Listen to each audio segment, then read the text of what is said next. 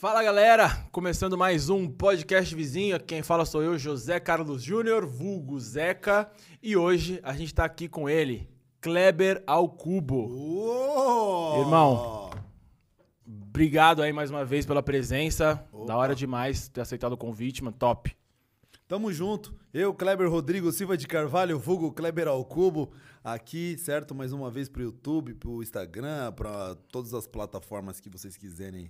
Não, e você, assim, pô, finalmente a gente conseguiu fazer acontecer, É. né? Cara, porque você faz tudo, né? Pô, eu, eu já vou falar disso. Cara, o livro tá aqui. Pô, o, ca- o cara faz tudo. tá É o famoso barba, cabelo e bigode. Literalmente, barba, cabelo e bigode. O cara faz tudo. Já vamos trocar essa ideia. Deixa eu só Ah. Certo. falar dos nossos patrocinadores, que são eles: o tradicional D&G Candy, né? D&G Candy que já tá com a gente desde o primeiro episódio. Pra você que não conhece, D&G Candy é uma loja de doces artesanais. Tá aqui forrado. O Clebão já falou que vai levar pras filhas e tudo mais. É. Eles mandaram pra você aqui, ó. Kitzinho pronto. Só Thank you man- very much. As meninas vão ficar bem felizes aí. São três, né? Três Elas filhas. gostam, hein? Três meninas. Pô, então tá aí forrado você. Obrigado. Tá na link. Tá na descrição o link. Você consegue pedir pelo iFood e tudo mais. Se não atende a sua região, tem aqui no canto direito também o QR Code. Você consegue. Tá aí? É, já tô no esquema. Já consegue é, entrar lá, chamar no direct e tudo mais, fazer a sua encomenda. E também Big Louie Burgers, representando mais uma vez. Tem aqui o endereço da loja, aqui na Zona Sul, na descrição do vídeo. Você consegue pedir pela todas, por todas as plataformas de delivery, é, Rappi, iFood, Uber Eats. Cara, sensacional, mais uma vez representando. Eu tô apaixonado nessa bolinha de queijo aqui, eu vou falar isso todos os episódios. Cara, o Clebão mandou um vegano, né, um vegetariano agora. Então, é só você colar, independente. Tem pra geral. Tem pra geral, é só chegar lá, Big Louie Burgers, mais uma vez, muito obrigado. Beleza? Então, vamos lá. Ah, deixa eu só dar uns outros recados aqui. Você que tá assistindo ao vivo, se quiser mandar pergunta, você pode mandar tanto aqui pelo YouTube, tá? No chat, a gente responde no final. Ou, se eu não me engano, tá ativa a caixinha de, de perguntas lá no Instagram do Podcast Vizinho, arroba Podcast Vizinho. Então, siga a gente nas redes sociais. Também na descrição tem o link do nosso canal de cortes. A gente tá começando a abastecer lá. Hoje é nosso quinto episódio. Tá chegando material lá, os cortes dos episódios anteriores. Então, dá essa moral pra gente. Se inscreve no canal, não custa nada, o dedo não vai cair.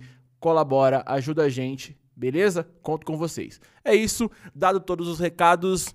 Clebão, mais uma vez, obrigado. Opa. Cara, como eu tava falando, você faz tudo, né? Eu, eu fiz até a descrição ali do, do- Na hora que eu coloquei no, no Instagram, eu gosto sempre de colocar uma, uma coisa diferente do que o a maioria do pessoal conhece, né? Então, coloquei lá, né? é, vocalista do grupo Ao Cubo, né? é, empresário e faixa preta de jiu-jitsu, né? Que é o que tá na sua descrição ali do, do Instagram. Você trouxe pra gente uns livros, depois você vai falar que agora também tá lançando o livro. Cara, que mais? Tem mais alguma coisa que você tá fazendo que eu não tô sabendo? Mano, sou diácono da Igreja de Deus em Cristo, trabalho, né, servindo a igreja já há mais de 15 anos, ali na Vila Matilde. Sou pai de três meninas, casado há quase 20 anos já. É, filho de Dona Graça e seu Benê, certo? O irmão da Dona Kelly, que também é vocalista do grupo Ao Cubo. Entre outros irmãos, por parte de pai também. E é isso, tamo aí. Tá, tá, tá fazendo. Barba, cabelo igual. A barbearia, Barbearia, Tem a- 1980. 1980, ali no Tatuapé. Tem a, tem a roupa. A, A, marca, de roupas também, Milagre. que é Milagre, 1980 Milagre, que a gente lançou no mês passado. E a ideia é a gente dar um boom nessa marca aí é, nesse final de ano, né? Fazer a parada dar uma virada legal. Legal, bacana. Então, realmente, tá em todas as áreas. O cara é um monstro. Bom, vou, vou contar a minha relação com você. Uhum. Depois eu quero que você conte a sua história. Né? Eu, particularmente, eu não conhecia, não te conhecia. Uhum. Conheci pela barbearia, né? O Tadeu fez a ponte lá, pô, cola lá e tal, não sei o quê. E aí, pô, te conheci. E no primeiro dia ali, cara, eu não conhecia o... eu- na verdade, assim, depois eu descobri que eu não ligava o nome à pessoa, Uhum. né? Porque aí quando eu comecei a ver as músicas e tudo mais, eu falei, pô, não, conheço. E, cara, no primeiro momento ali, a resenha, igual a gente colou lá hoje, tava a resenha ali do pessoal na barbearia e tudo mais. E você desenroladaço, pô. Se deixar, eu fico cortando a barba lá três horas. Da hora. E aí, depois eu falei, pô, aí quando o Tadeu falou, pô, é o Kleber do Alcubo, então eu falei, pô, aí eu comecei a ouvir, falei, mano, tô ligado, tal, não sei o quê. E aí eu queria te perguntar uma coisa. Você, é, eu chamo de dom, tá ligado? A galera que se comunica bem, é desenrolado e tudo mais. veio por causa da música ou a música veio porque você já tinha essa parada desde pequeno? E aí, depois a gente Certo. fala da história do grupo e como tudo surgiu aí. Eu sempre me relacionei muito bem, né? Eu costumo, o pessoal costuma perguntar pra mim em entrevista e, e enfim, em várias fitas, o que que dessas coisas, o que que eu gosto mais de fazer? O que que você se relaciona melhor? E eu costumo falar pras pessoas que eu me relaciono melhor com gente, tá ligado? Eu não gosto mais do jiu-jitsu, eu não gosto mais da barbearia, eu não gosto mais da música. Eu gosto onde tiver gente, eu tô envolvidaço. Tá Irado. ligado? Então eu fico sem dormir pra me relacionar com pessoas, eu fico acordo cedo, durmo tarde. E isso é o que acaba sendo o meu motivograma pra fazer tudo que eu, que eu acabo fazendo, tá ligado? Entendi. Então eu sempre me relacionei muito bem com as pessoas desde, a, desde do, da- do, do- ensino fundamental na escola. E uma das coisas que os professores, eu sempre fui também hiperativo, né? E uma das coisas que os professores eles faziam e conseguiram entender em mim para conseguir chamar a minha atenção e ter a minha atenção na aula era trazer eu para me comunicar com o pessoal. Então, mano, o que, que você gosta de fazer? Ah, eu gosto de música. Mas o que, que você faz de música? Ah, eu faço beatbox. Então ele vai fazer um beatbox para todo mundo. E aí, Aí depois era- que eu fazia um, um beatbox, eu ficava mais tranquilo, mais calmo, a adrenalina, a adrenalina baixava. E aí o pessoal depois vinha trocar ideia ia- e aí ia, tá ligado? Então o pessoal é, costumava me chamar de político, né, na, na escola, na escola no ensino fundamental.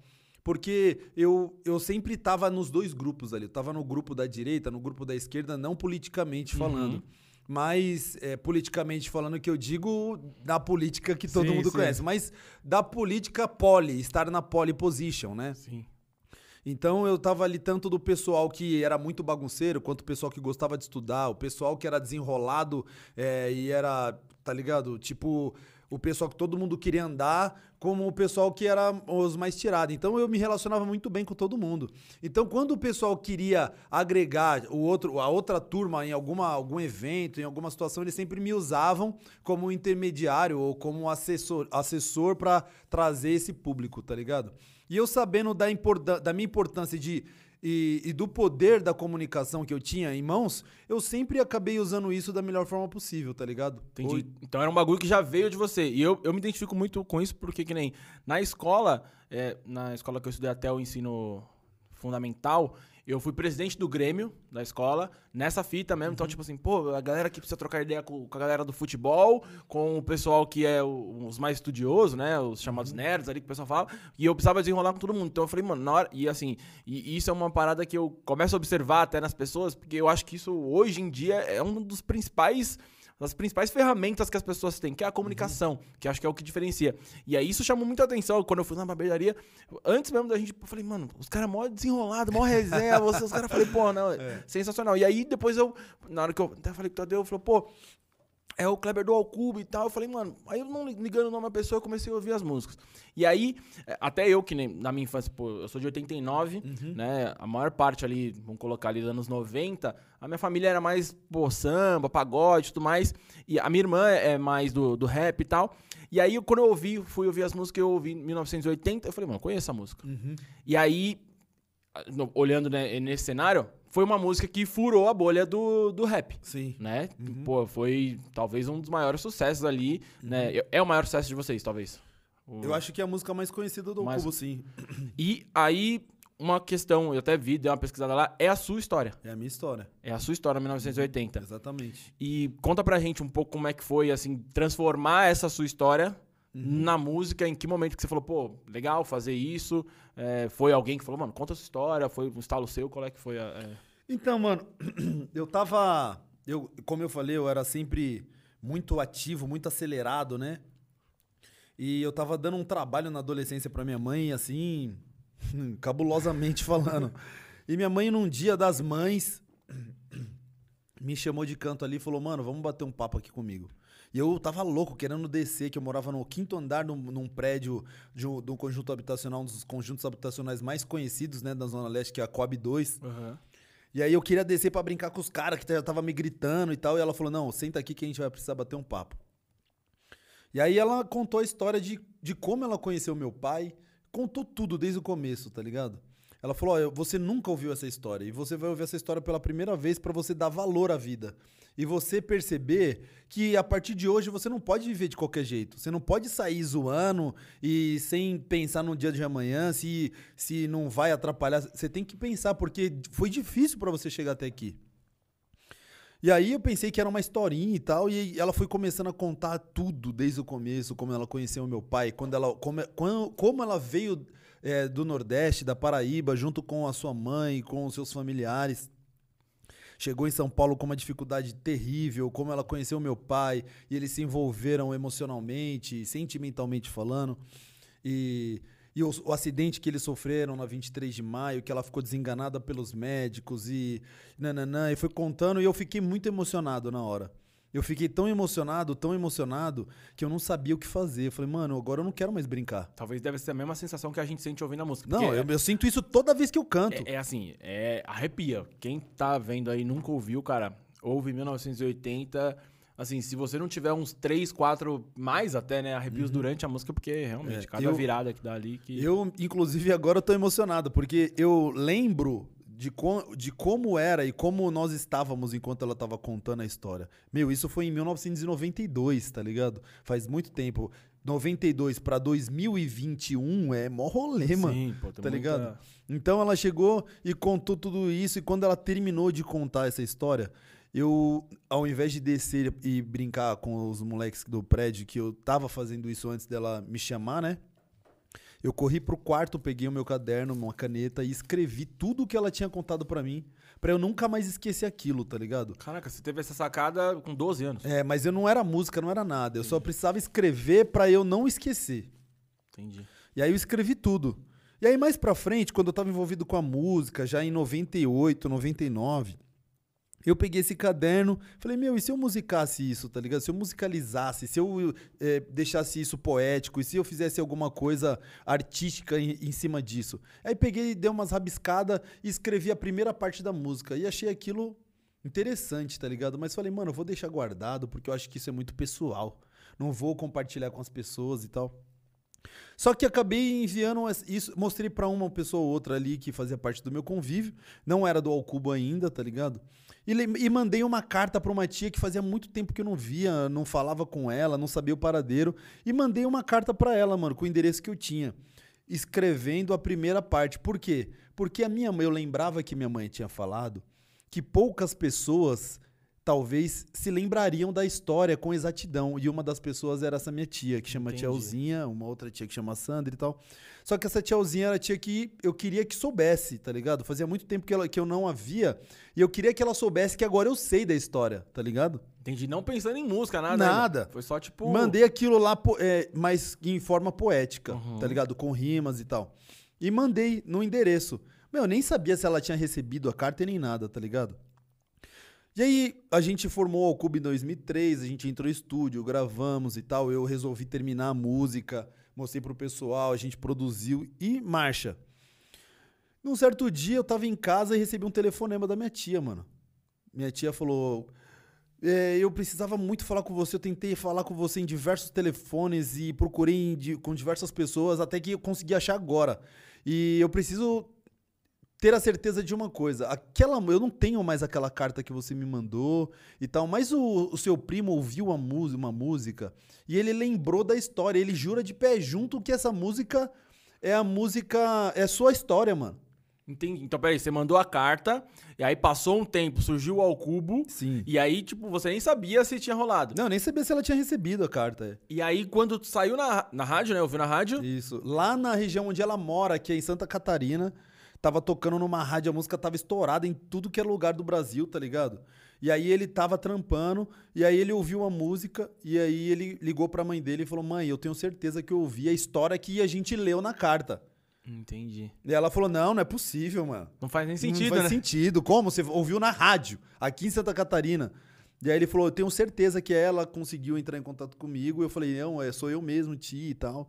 E eu vou até ir tocar, tem uma, uma agenda em Santa Catarina. Eu queria que a senhora encontrasse a gente aí. A gente se encontrou de- pela primeira vez depois, talvez, de 15 anos que a gente não se via, tá ligado? Irado. Pela, pela conexão da, da Da música. música. E nesse momento, vai.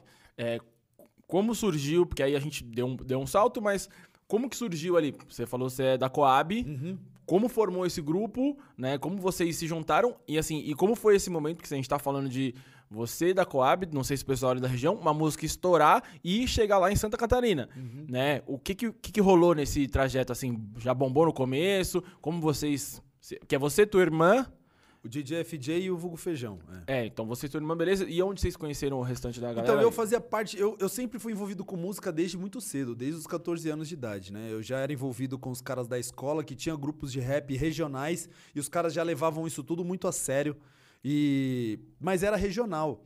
E aí eu me envolvi com os caras e aí quando eu comecei a colar na igreja, eu comecei a colar com os caras da igreja e parei de andar com os caras que faziam rap secular e tal. Até que eu comecei a fazer um rap de forma um pouco mais organizada, mas ainda era, regi- era regional. E eu conheci o pessoal, que é o DJ FJ Vulgo Feijão, que faziam parte de outro grupo, com um cara que, que era ex-integrante de um grupo que era muito conhecido na década de 90 no rap, que era um grupo Filosofia de Rua, né, que era o MC Dom. E aí eu conheci, a gente se via sempre nos palcos. E como esse MC Dom era uma figura muito, assim, carimbada no rap, toda vez que a gente trombava esse grupo, a gente falava, pô, mano, um maluco lá que fazia um sucesso e tal. E a gente se aproximava. E aí a gente acabou criando uma relação, né, de, de musical e tal. E quando eu saí desse grupo que eu fazia parte ali da rapaziada da quebrada, eu recebi um, um telefonema desse outro integrante falando que, ô, mano, a gente tá precisando de um cara com a característica sua pra acompanhar a gente nas agendas e tal. E aí eu falei, mano, vamos aí, eu vou acompanhar vocês. E acabei sendo um coadjuvante do grupo deles, tá ligado? Falei, mano, vamos aí. E aí eles que eram o- o- os os protagonistas, tá ligado? Do grupo, que era Alternativa C. E eu era o coadjuvante, tava ali sempre pra, como apoio, ajudar, tá ligado? E, e aí passou um tempo, uns três, uns dois anos talvez, um- uns dois anos. A gente acabou percebendo que as nossas ideias batiam mais do que com a, com a desse integrante em relação a várias questões, tá ligado? Tanto eh, religiosamente falando, quanto profissionalmente falando. E a gente resolveu sair fora e montar o grupo ao cubo, tá ligado? Nesse momento, a gente meio que não, não acreditava artisticamente tanto um no outro. Por quê? Porque esse outro integrante do outro grupo, ele escrevia, ele produzia, ele fazia tudo. Por conta da experiência que ele trazia do, do, outro, outro grupo que fazia muito sucesso na década de 90. Então, é, eu que já escrevia, já tinha uma relação com a música ativa nos outros grupos, não tive essa oportunidade nesse grupo e os outros dois integrantes também não eram tão ativos assim de trazer letras e participar das produções. Então, um não botava tanta fé no outro. Falou, mano, a gente vai montar uma parada junto, a gente vai começar algo do zero, mas o que, que a gente vai fazer? Eu falei, ó, eu tenho umas paradas escritas, eu gosto de escrever. Aí os caras não botavam muita fé porque não conhecia o que eu fazia, é o que eu escrevia. E eu também não botava tanta fé, a gente meio que foi sentando junto, discutindo temas juntos, tá ligado? E escrevendo música assim, junto. Então, que tema que a gente pode abordar? Ah, vamos abordar aí um, um tema de aborto, tá ligado? Aí a gente sentava junto, mas o que, que a gente vai falar de aborto? Ah, vamos falar disso, disso. Então a gente discutiu junto. Um era do morava no Jaraguá, o outro morava no centro, eu morava na Coab 2. E assim surgiu o Grupo Ao Cubo.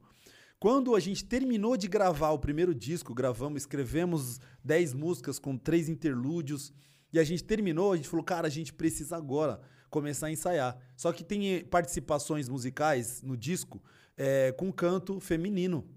A gente precisa de alguém para acompanhar a gente nos shows, ensaiar com a gente. E, e demanda tempo, demanda é, ajuda de custo. Nesse momento agora a gente não vai conseguir. O que, que a gente faz? Eu falei, mano, tem minha irmã. Minha irmã, Ela, ela, já cantava? ela canta na igreja, ela é envolvida com os, com os quartetos lá, com coral e tal. E eu posso trazer ela pra quebrar um galho até a gente achar alguém, tá ligado? Mas assim, é, eu t- ouvindo as músicas, ela já devia cantar muito, né? Ela cantava pra chuchu. É, porque você falou, pra quebrar um galho. Pô, a galera que vem de igreja, pô, é, é assim, é, é- sempre é diferenciada. E nessa Não, hora, mas nessa hora você, cantava. você citou já sabendo, né? É, não, ela já cantava muito. Só que tinha aquela questão, né, mano, do nepotismo, mano. Já essa, a gente já É. tinha essa parada meio de, mano, vamos tentar evitar mexer com família, vamos tentar evitar de mexer com, com gente muito próxima, vamos tentar fazer uma parada mais profissional. Eu falei, mano, é o que tem. Vamos, vamos que vamos. Eu trago. um testezinho, né? É, Vamos eu tinha, acho que 21 para 22 anos. Ela deveria ter, ela é três anos a menos, ela tinha 18. Oito. É, então ela era bem nova também, né? Então eu pegava o carro, atravessava, a gente ensaiava lá no Jaraguá, tá ligado? Pertinho do pico do Jaraguá. Era mó rolê, mano. Atravessava São Paulo, tá Sim. ligado? E aí ela participou do primeiro ensaio, do segundo ensaio, terceiro ensaio.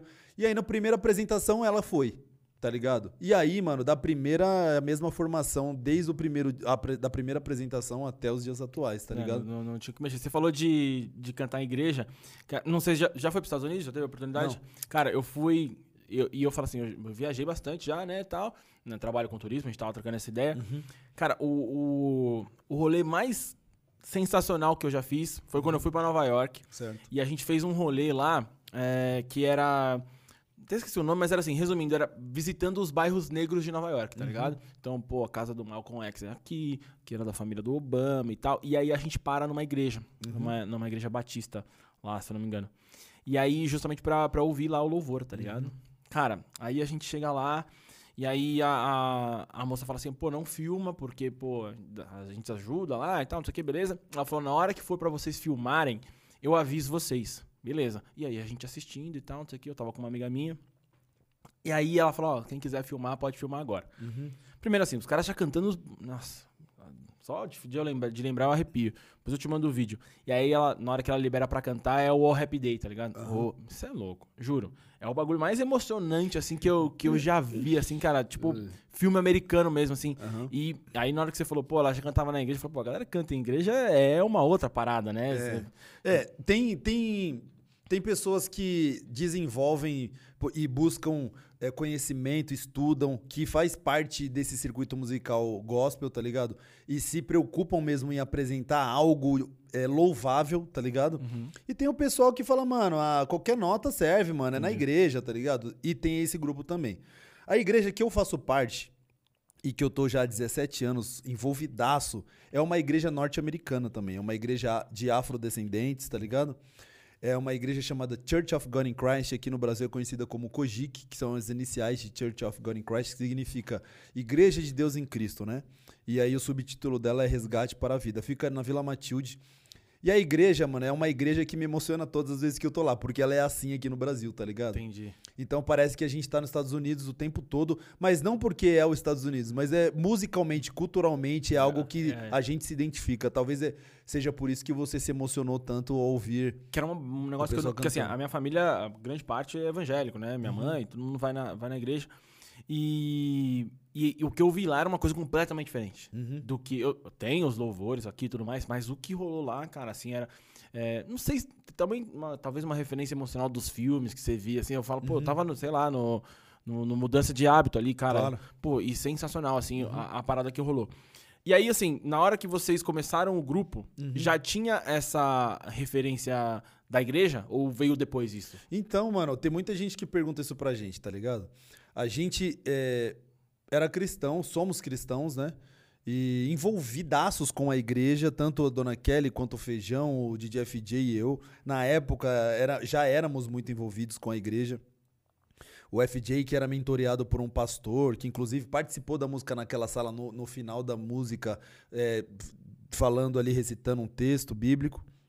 O Feijão, que era envolvido numa igreja também muito conhecida aqui em São Paulo. Dona Kelly, que era de uma igreja ch- chamada Metodista Wesleyana, que é uma igreja muito conhecida em São Paulo também, é, por conta de, de inúmeras, inúmeros é, seguidores e fiéis, tá ligado? E eu, que era envolvido com essa igreja, a Igreja de Deus em Cristo, já estava no começo, né? Eu tava começando a frequentar essa igreja, mas vindo de outra, tá ligado?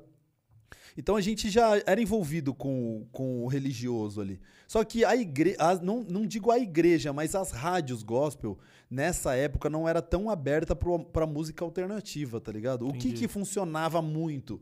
Eram as músicas tradicionais. Aquela parada mais. é, Ou era o, o famoso pentecostal, que é mais puxado pro forró, meio que pro sertanejo. Ou era aquela música, aquela tipo MPB disfarçada de pop rock, tá ligado? Entendi. com poucas notas e enfim. E, e era isso que rolava nas rádios. Então a gente apresentava nossas músicas, as nossas músicas que são rap, tá ligado?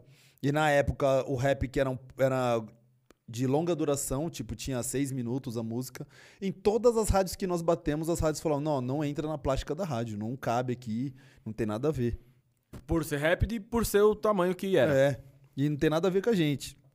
E aí a gente esbarrou na 105 através do Nuno Mendes, que é um era locutor da rádio, não só da rádio, mas é locutor do programa Espaço Rap. A gente tava em estúdio, né, finalizando o disco. E aí ele foi lá fazer uma vinheta pro, pro, pra rádio. É, ele tinha pacotes de vinhetas na época de tinha que gravar algumas coisas, né? E chegou pro produtor lá e falou: Mano, tem alguma coisa nova, algum grupo que você tá gravando bom aí pra indicar? Falou, mano, tem uns caras aí, mano, que vão dar trabalho, hein? Ele falou, então mostra, moral. mostra aí pra mim. Aí o mano ligou do estúdio pra gente, falou, pode mostrar, eu tô com um cara aqui que é interessante, né, que que vocês liberem e tal. Não, libera aí, mano, pro cara ouvir. Aí o cara ouviu, já se simpatizou e não era música de trabalho, era uma outra música que ele acabou ouvindo falou, mano, quero trocar ideia com os caras. E a gente marcou de bater um papo, ele falou, vou colocar música pra tocar lá na rádio. E a gente nem acreditou, mano, porque pra tocar lá na 105 era uma treta na Sim, época. sim. E ele falou, ó, vou mesmo, fazer... mesmo a 105 dando uma moral pro, pro rap, né? Não, era mó treta. Era mó treta. pra chegar. É. E aí a gente falou, mano, vamos aí então, a gente acredita, porque ele já era, ele tinha um selo, esse cara, e o Expressão Ativa, que é um grupo de rap também, que era, era muito conhecido na época, era dele. O Império ZO era dele, e, outro, e umas coletâneas também era dele. Então, ele, ele, além de ser locutor da rádio, tinha um certo respeito por ter esses artistas estourados, tá ligado? Na época. Então a gente falou, mano, imagina a gente fazer parte da gravadora dele e tal. E aí, quando ele falou, mano, tá liberado, eu consegui ir lá com o diretor artístico da rádio, a música vai entrar, né, na, no- na programação, e a gente não acreditou. Falou, mano, não é possível, tá ligado? E aí a gente foi negociar com ele, né? Ele falou, ó, e aí, como que vai ser? Não, aí ele foi explicando pra gente como seria. E a gente entrou pra esse circuito dessa forma, pelo secular. Então começou a tocar as nossas músicas na 105, pegou um. eh, Entrou no gosto popular, assim, de uma certa forma, assim, inexplicável, tá ligado? a primeira que estourou foi em 1980? Foi naquela sala. Naquela sala. É, foi, ela, ela estourou de certa forma, mano. A gente esperava que aconteceria algo, porque a gente acreditava e trabalhava e gastamos energia, dinheiro, tempo, acreditando que aconteceria o que aconteceu, mas não tão rápido. Entendi. A gente imaginava que isso aconteceria tipo em 10 anos, em 7 anos. E aconteceu tipo em 3 meses, tá ligado? Começou a tocar na rádio, em 3 meses, mano, a gente já tava fazendo show, já tava com a agenda, o pessoal ligando e tava mó vucu-vucu, tá ligado? Entendi. e a gente não entendeu o que tava acontecendo, porque a gente falou, mano, a gente vai fazer o nosso primeiro show, tá ligado? E quando a gente foi, a gente tava em pânico, mano. Que a gente falou, mano, como será que tá a receptividade do público? Como que vai ser? A gente falou, vai ser no show que a gente vai ver. E aí a gente tocou numa quebrada lá no Itaim Paulista, tá ligado? No dia 29 de maio de 2004. A gente, puxa, a gente viu o pessoal cantando a nossa música pela primeira vez, mão pra cima, todo mundo sabe quanto eu lutei. Será que é é um vídeo? Eu vi um vídeo no YouTube, cara. Eu não sei de onde que é, que show que foi aquele. Que tem uma multidão, velho. Ah, eu acho que é do DVD Década. Ah, cara. que- de comemoração de 10 anos. Entendi. Que tem uma multidão. Tipo, eu fico imaginando a energia que deve ser Você é esse louco, rolê. mano. É uma energia monstruosa. E aí, nesse primeiro, vocês nem imaginavam. Tipo, Não, nem, nesse primeiro show a gente nem imaginava. Foi, pra gente foi. A gente ficou muito espantado, tá ligado? E a gente falou, mano, o bagulho é de verdade, mano. Agora a gente tá no cenário. A gente tá no cenário. E aí o Nuno Mendes chegou pra nós e falou assim: ó, daqui três meses vai ter a gravação do, do primeiro DVD de rap da história, tá ligado? E esse DVD vai ser do, do Espaço Rap, que era Sim. o Da pro- 105. da- do programa da 105. E vai estar os grupos que é os pá do bagulho. Tá ligado? E o Alcubo, mano, é um grupo novo. Então não tem como eu colocar o Alcubo nessa parada. Mas eu coloquei vocês pra abrir o som lá. Então vocês vão fazer a passagem de som, vai fazer o teste do som pra saber se tá captando tudo legal. Mano, arregaça, faz o melhor. Da vida. Porque eu vou pedir pro cara lá que vai estar na direção do bagulho gravar desde a passagem de som. Dependendo de como for, mano, eu consigo entrar na mente dos caras lá e fazer o bagulho entrar na coletânea. Nossa. E aí, mano, a gente fez uma produção. Arrumamos uma mina que cuspia fogo. levamos um maluco que fazia uns malabares com. Mano, falou, mano, a gente vai fazer um bagulho monstro, tá ligado? A gente vai levar o circo pro bagulho. E aí, mano, quando a gente. O cara anunciou que a gente ia. é, já ia entrar e tal, que a mina chegou já cuspindo fogo, tentando fazer uma parada lá, umas pirofagia junto com o cara. O pessoal já indo ao delírio. Mano, quando a gente entrou, a gente viu a casa caindo, tá ligado? Ah! Falei, mano, não tem como a gente não entrar no bagulho. Você é louco. A tô- gente vai fazer. Mano, e a gente colocou tanta energia, mano, tanta energia é, naquela, naquela apresentação que foi algo inexplicável pra gente, tá ligado? Pra gente mesmo, a gente não acreditava que tava acontecendo tudo aquilo. E passou, tipo, uma semana, o Nuno Mendes chegou pra gente e falou: mano, aconteceu algo inexplicável. O diretor artístico me procurou, ao invés de eu vender o barato, ele me procurou. Nossa. E falou: mano, eu quero que a música daquele grupo que abriu, que ele nem lembrava o nome, Sim. ele seja o carro-chefe do DVD. Mentira. Sério, mano. E aí a gente falou, mano, Nossa, é brincadeira. eu não tenho nada a ver com a história, você falou, já dá arrepiada, velho. É, mano, o Pesada, barato né? foi louco. E aí a gente, e aí a música virou a música de trabalho desse DVD, tá ligado? Aí com isso, a gente concorreu a premiações, ganhamos cinco prêmios de uma premiação, ganhamos mais duas, mais dois prêmios de outra premiação, que era o Rutus no Rio de Janeiro, concorremos a outras coisas. Mano, aí começou a acontecer uma pá de coisa, tá ligado? Isso vocês, tipo assim, porque imagina nesses prêmios, você tá falando que vocês estavam começando ali, deviam ter outros grupos bem maiores concorrendo também. E Vários. A, galera gente não tem- concorreu com Racionais em um deles. A gente Ah, concorreu tranquilo. com RZO. Nossa, é louco. A gente foi pra premiação falando, mano, não vai dar em nada. Mas a gente tava com. A gente tava tão engajado nessa época pra fazer a parada acontecer, mano. Mas tão engajado, que a gente acredita que realmente o público se, tava se identificando com a, com a música e tal. Mas a gente fez um trabalho. Um trabalho profissional, igual o do pai do Zezé de Camargo e Luciano. A gente falou, mano, a gente vai votar, a gente vai fazer o povo votar, os nossos parentes, os nossos amigos, as pessoas que não gostam da gente vão votar no bagulho. E quando a gente viu os caras gritando, e o ganhador é ao Cuba, a gente não acreditou, vamos lá buscar. E o segundo E a perna, é- e a perna na hora? Não, e a primeira, eu falo, mano, o que, que a gente vai falar? A gente nem imaginava que a gente ia ganhar, mano. A gente acreditava que a gente ia dar um trabalho nas votações lá e o pessoal falar: caramba, esses moleques chegaram pra arrebentar mesmo. Só que a gente não imaginava que a gente ia ganhar. Aí, de repente, a gente ganha o primeiro e falou: mano, a gente vai falar o quê? Eu nem lembro o que eu falei, mano. Aí a gente falou umas paradas lá, e aí depois os, e os indicados são, pá, aí falando de tal, e, o- e o ganhador é, ah, o Cubo. E a gente foi e falou: e agora? O que a gente fala?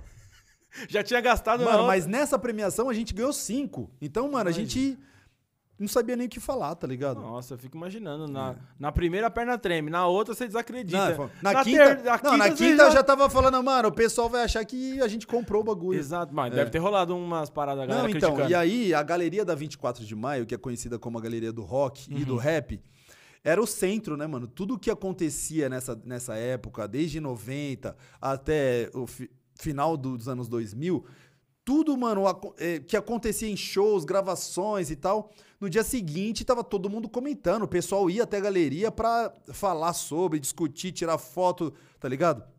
saber qual seria o próximo show, os ingressos eram sempre vendidos lá. Mano, no dia seguinte, era, foi uma discussão lá. Mano, os caras compraram. Mano, quem, quem é esses caras, mano? Quem esses caras pensam que são? E a gente, na verdade, só tava trampando. Trampando, É, fazendo entendeu? de vocês, tá ligado? É, e aí a gente tinha uma grande responsabilidade, tá ligado? A gente identificou, falou, mano, agora a gente precisa fazer a segunda música dar certo.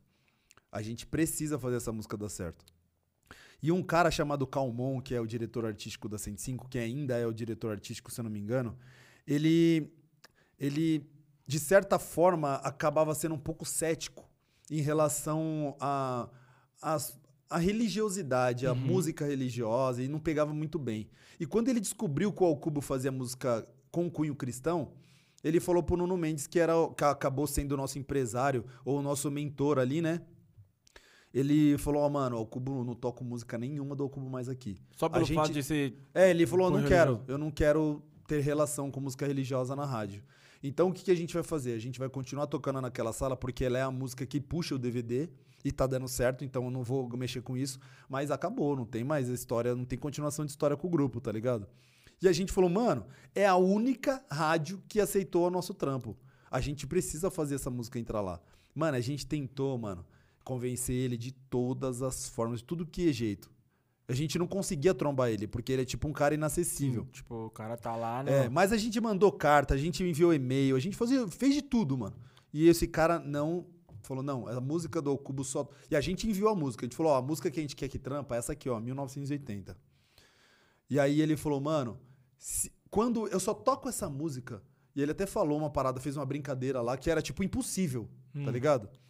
E aí a gente falou, mano, então seja o que Deus quiser. A gente começou a orar, jejuar, fazer uns propósitos de oração lá. Falou, Senhor, seja da tua vontade. Se for pra tocar, toca. Se não for também, firmeza. Vamos, vida que segue Sim. tá ligado? E aí, mano, o que começou a acontecer? não por trabalho nosso. a- Agora sim, por, pelo público. O público começou a ligar na rádio e pedir a música, mano. Tá ligado? Ó, a gente quer ouvir a música 1980. Nessa, a gente tá falando de que ano, mais ou menos? Isso em 2005. Como que, que nem, por exemplo, o público começou a pedir eu- é, a música. Mas, como não tinha rolado na rádio, ainda não, não tava rolando na internet já, tava? Mano, é isso, é isso que a gente não consegue entender. O- a venda de CD, logo de cara, foi avassaladora, mano. A gente vendeu muito CD, tá ligado? Entendi. A No gente. hype, talvez, da, da- óbvio, no- da, Da, do Espaço do Rap. Espaço Rap da- naquela sala. É, é, foi tão cabuloso que a gente fazia parte de uma gravadora que era o do Nuno Mendes, mas ele tipo foi uma foi tipo um era como se tivesse duas gravadoras trabalhando. A gravadora dele, que era uma subgravadora, que dava acessibilidade, trazia grupos, né, que possivelmente daria certo para uma gravadora grande, que era a Sky, Blue Music, que na época tinha é, os maiores títulos de rap era, de- era da Sky Blue, mais Zezé de Camargo, mais uma pá de gente, tá ligado? E aí a gente foi pra lá. Quando a gente foi tentar negociar a compra de CD pra gente vender pro nosso público, os caras falaram: "Não, pera aí. Geralmente quero a gente quer entender pra quem que vocês vão vender, pra saber se a gente pode liberar, tá ligado?" A gente falou: "Não, a gente não vai entrar no cenário de vocês, no lojista da galeria, das lojas americanas e tal. A gente vai vender pro nosso público da igreja."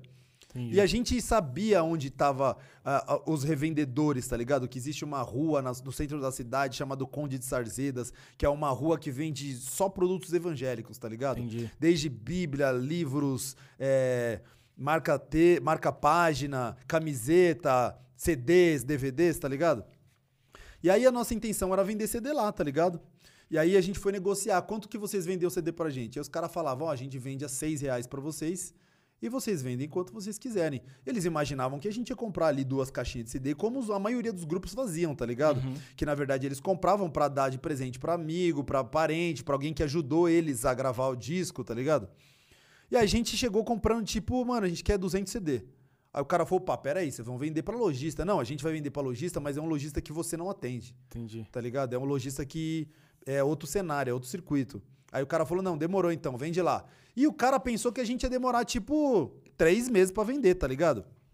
Dois dias depois, mano, o feijão bateu lá na porta da gravadora de novo e falou, ó, vim buscar mais 200. Aí o cara falou, não, Ah, você tá de tá de brincadeira. sacanagem, tá de é, sacanagem. não, você é louco, ninguém vende 200 CDs assim, em dois dias, tá ligado? Nem o meu melhor vendedor, que viaja, que eu pago viagem pro cara viajar em tudo que é estado, vende tanto CD assim em dois dias. Falou, não, mano, é porque o nosso público é diferenciado, não compra CD pirata, tá ligado?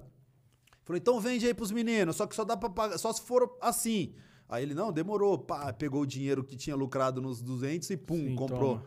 E aí levou os 200, tá ligado? Passou tipo um- umas duas semanas, ó, a gente queria negociar, quer comprar CD mais barato. Mas como? Não, eu quero comprar 500 CD. Não, vocês estão de brincadeira, como vocês vão comprar 500 CD, mano? Tipo assim, em menos de um mês, não, um- dois meses, em um tempo assim, de dois meses, a gente vendeu aí uns 40 mil CDs, tá ligado? Só a gente. Só vocês. Só a gente. Ah, então aí por isso que chegou o pessoal pedindo na rádio. Então aí o pessoal começou a pedir porque imagina, mano, Pô, 40 barato. mil pessoas. É, e a gente andava, por exemplo, na Barão de Tapetininga, no centro da cidade, e, mano, e tava frenético a venda de CD pirata nessa época. Sim. DVD pirata. E como era o começo do DVD, era o primeiro DVD de rap, tá ligado? Nacional. Ali. Os, os pirata, o- o- as bancas de, de CD e DVD pirata tava forrado, mano, de DVD de espaço rap, tá Entendi. ligado? E como a nossa música era a música que puxava o DVD, todas as banquinhas de CD e DVD pirata tava tocando a nossa música. Entendi. E aí o pessoal compra, além de vender tudo isso de CD, a gente ainda tinha essa concorrência da pirataria que pra gente na época era interessantíssimo. Sim, sim. Eu, Tá vi, eu vi o Mano Brown falando uma vez isso daí, que, pô, o pessoal não curtia, mas, pô, na real era mais gente ouvindo. Você é louco, pra gente isso aí era incrível. A gente sentia um orgulho, mano, de, de passar na feira. Mano, eu vou comer o pastel na feira domingo. Chega na feira, os caras tá tocando nossa música na barraquinha. Sim. E os caras via, me via, porque os caras me conhecem da quebrada, e queria desligar. Eu falei, não, mano, deixa tocar, tio. Deixa Ah, tocar. achavam que vocês é, iam fica aí, fica aí, vai trabalhar, mano. Tá ligado? Não, porque é demais pra divulgação. E aí essa galera, pô, e é uma massa. Eu, eu- eu perguntei porque eu falei, pô, da onde saiu es- esse volume de pessoas pra pedir na rádio? Mas agora a gente tá falando de 40 mil pessoas É. que já tinham né, consumido ali. Só que esse 40 mil, 40 mil discos, assim, nesse tempo que eu falei, era espalhado pelo Brasil, porque essa, essa rua que vendia tanto, vem gente de tudo que é lugar, até hoje, né, do Brasil. Então eles vêm, compram esse material e levam para os seus estados, para os seus municípios, tá ligado? Gente que não consegue vir para cá, eles ligavam, falavam, o que que tem de novidade? Aí os caras falaram, ó, oh, tem um grupo de rap aí ao cubo e tal, que tá vendendo bem. Separa dois aí no montante. Aí separava dois. Na próxima compra, o pessoal falou, mano, separa dez. Aí eu separava, mano, na, nessa próxima compra, separa 20. Era sempre assim, tá ligado? Entendi. Então o que a gente vendia para uma loja, a gente vendia 10 CDs, tipo, duas semanas depois a gente passava a vender três caixinhas que cada caixinha vinha 25 CDs. Entendi. Entendeu? E aí essa galera começou a ligar na rádio, e aí o cara que não queria vocês lá teve que engolir. É, teve que engolir. Aí o cara é, era tanta gente ligando que ele falou, mano, então vamos tocar 1980. E aí a 1980 aí explodiu, é. mano. Ah, naquela sala que já era tipo o boom. Era a música que tava acontecendo na época. Ela, tipo. Não que foi apagada, porque ela toca até hoje na rádio, uhum. né?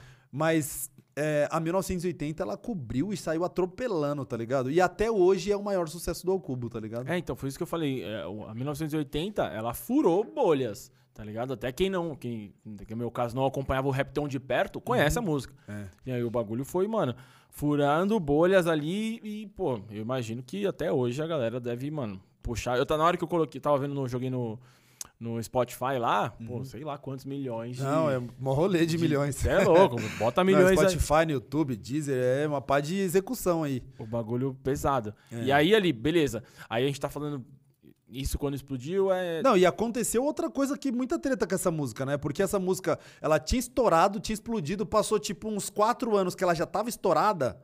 Aí me apareceu o Neymar jogando, acho que era Santos contra o Corinthians, fez três gols. Ele tinha se machucado depois de ter feito dois gols. Se machucou, ela teve uma lesão séria no meio do jogo. E aí ele continuou jogando e fez o terceiro gol e foi pedir uma música no Fantástico. Uh. Aí na hora de pedir a música no Fantástico, ele me pede o quê? 1980. Aí o bagulho, aí deu outra alavancada, entendeu? Nossa, aí, nossa, eu não sabia dessa. É. Caraca, então. Mas quando aconteceu isso, a gente já tinha lançado outro disco. Ah. A gente já tava em outro abatido, em outro trampo. E aí vocês chegaram a trocar uma ideia? Conseguiram? Não, então, a gente gravou um clipe junto, né? Entendi. E aí a gente tinha chegado. Nessa época que a gente gravou um clipe com o Neymar, que é da música Nasci Pra Vencer, eu falei um disco, mas na verdade foi dois discos depois. A gente gravou uma música Nasci Pra Vencer, aí a gente gravou o clipe junto com ele e demos um, um, a nossa discografia para ele. Ó, oh, pá, fica com você de presente. E a gente nem imaginou, a gente, tantos caras que a gente já deu nosso material, a gente não imaginava que os caras paravam, ouvia, tá ligado? Porque Sim. a vida é corrida mesmo. Às vezes Sim, pega um barato aqui, deixa ali e já não sabe mais onde tá. E aí ele falou: oh, é uma música que a gente sempre ouve. Ele falou ainda, né? É uma música que a gente sempre ouve é, no vestiário e tal. Quero pedir a música do Alcubo 1980. E pum, eu fiquei sabendo, Nossa. porque eu tava voltando da igreja, eu recebi a ligação da gravadora que a gente fazia parte na época. Ligou para mim e falou: Ó, meu, entre em contato com o grupo, porque vai reprisar isso daqui uma hora ou duas horas. Que o Neymar pediu uma música do Alcubo no Fantástico, mano. Nossa. Eu falei, não, mano, é aí é brincadeira. Tá Mentira, mano. Aí meu celular não parava. Aí a perna treme de novo. Não, pô. meu celular não parava tá ligado? Todo mundo me ligando, mano. Eu falei, caramba, e o Neymar não era esse Neymar ainda, mas, ah, ele já era o Neymar. Desde que ele era o Neymar, ele, ele é o Neymar. Neymar. Desde que a gente conhece ele já... E aí aconteceu esse outro furdúncio aí, tá ligado? Caraca, que loucura. Então, tipo assim, o um bagulho. Eu acho que na música eu ouço, às vezes, uns caras falando, cara, o mais louco é que a obra tá lá, né? A obra, tipo, às vezes volta um bagulho de décadas atrás. É. E para vocês é incrível porque vai, vai remexendo ali, faz mais pessoas né, conhecerem. Uhum. Cara, eu fico imaginando, se um dia eu acordo, eu sei que o Neymar fez, pô, qualquer referência eu já ia a, a, loucura. E aí, mas o que eu ia falar é o seguinte: aí a gente tá falando, né, antes do, do Neymar reviver, né, e tal, fazer tudo isso. Quando vocês estouraram, isso foi 2004, 2000 2004. 2000... A gente gravou o disco no ano de 2003 inteiro. Em 2004, a nossa música começou a, traba a, ser trabalhada na rádio logo no começo do ano. Entendi. E aí, eu não sei a, a questão de épocas de cada. Porque, como eu falei, anos 90. Anos 90, tipo, tinha um, um hype ali de, do pagode, do uhum. rap e tudo mais. É. Depois, a gente tá falando de uma outra década. É, como que ficou esse cenário? Porque eu, a 105 eu ouvia muito mais falar antigamente do que eu ouço agora. Uhum. É, como que tá esse cenário agora para vocês, por exemplo? A internet roda da mesma maneira? Ou na Mano, época das rádios era melhor? A gente transitou em várias, em várias áreas, em vários tempos, tá ligado? A gente transitou da época do vinil, que a gente tava. Com o Alcubo, a gente tava, tipo, saindo de uma era de vinil, porque ainda tava uma discussão, mano, e aí, a gente manda rodar uns vinil? Entendi. Tá ligado? E não rodamos esse vinil, esse, esse vinil na época, mas a gente tava saindo dessa, dessa, desse time e tava vivendo, vivenciando o ápice do CD, mano. Era tipo. Era o CD, era o bombástico. E aí, logo, tipo, um, um ano, não. Talvez seis meses depois que a gente lançou o primeiro CD, explodiu o DVD. Né? Começou os caras vendendo DVD e tal. E a gente nem tinha DVD na época, o aparelho de DVD, tá ligado? Entendi. E a gente falou, mano, a gente precisa fazer alguma coisa de DVD. A gente já saiu no do Espaço Rap, tá ligado? A gente tem que fazer alguma coisa do Ao Cubo. Só que era muito grande gravar um DVD. Era tipo coisa de artista renomadaço, tá ligado? E a gente trocou ideia com um cara e um cara falou, mano, eu consigo produzir um DVD pra vocês. E a gente falou, não, mano, você, vai, tá não sacanagem." mexe com nossas emoções, tá ligado? Ele falou, não, eu consigo, eu trabalho com isso e pá. E aí a gente eh, gravou o nosso primeiro DVD em 2000, no final do, do ano de 2004, acho que começo de 2005, que é o acústico, que na verdade não é acústico, só tinha o nome de acústico, que a gente nem sabia o que era acústico. Entendi. Falou, Tá pô, tá na moda, é, bota aí. barato. Mano, tem violão? Tem. Mano, então é acústico, tá ligado? Entendi. Então era é, é o DVD ao, a- ao cubo acústico que a gente fez no Pedra Viva, extinto Pedra Viva, que era uma igreja em formato de teatro ali na, próximo do metrô, metrô Santa Cruz. E, mano, esse DVD também foi uma baita de uma porta aberta pra gente que a gente não sabe nem explicar, tá ligado? Entendi. Porque foi uma outra explosão dentro do mesmo disco. Porque a gente só fez uma nova roupagem agora das mesmas músicas. das mesmas músicas, só que agora com banda, porque a gente só tocava com DJ e toca até hoje só com DJ. Só que a gente resolveu fazer uma parada diferente. Vamos fazer isso com banda? Vamos. E aí a gente ensaiou, fizemos uma parada da hora lá, fizemos um, um cenário interessante, um figurino legal e gravamos o DVD, tá ligado? Mó trampo pra editar, o DVD saiu e sucesso total, mano. Entendi. Aquilo que a gente imaginava que, tipo, mano, será que é possível? Foi, tipo, uma baita de uma possibilidade e trouxe a gente muito forte pro cenário. Aí, ao invés de fazer, tipo, sete shows por mês, a gente passou a fazer 20 shows por mês, tá ligado? É e bom. aí, agora, a gente que era visto pelo DVD Espaço Rap e pelo nosso DVD, agora a gente andava na rua e dava um trabalho pra caramba, tá ligado? Entendi. E nessa época eu, eu trampava no hospital. Eu era técnico em radiologia médica. Era não, sou ainda, né? Só não exerço mais. Assim. Eu era técnico em raio-x. E eu trampava em Diadema, mano, uma comunidade eh, periférica, onde o pessoal ouvia bastante a 105, tá ligado? E, mano, várias vezes o pessoal, eu ia fazer raio-x e o pessoal queria tirar foto, falou, mano, e nem tô machucado. é que eu fiquei sabendo que você trampava aqui, a gente inventou pro médico que tava doendo o pé, mano. Mentira. Não precisa nem fazer o raio-x, tio, só faz uma foto. E nem tinha, pá, tá ligado, celular pra fazer foto. Era aquelas máquinas que também tava começando a dar uma alavancada, aquelas máquinas digital, Cybershot. Cybershot, TechPix, tá ligado? Caraca, velho. E aí, aí tava atrapalhando o movimento do hospital. E não era um, dois, era tipo, todo plantão tinha vários casos de atrapalhar o rolê, tá ligado? Entendi. E aí eu tive que abrir mão do trampo do hospital e escolher, mano, ou vai ser o trampo do hospital ou vai ser o trampo com a música. E aí, quando eu cheguei pra trocar ideia com a minha esposa, pensando, mano, vai ser mó treta, era recém-casado, pagando aluguel. Ela falou, mano, o que, que você sente no coração?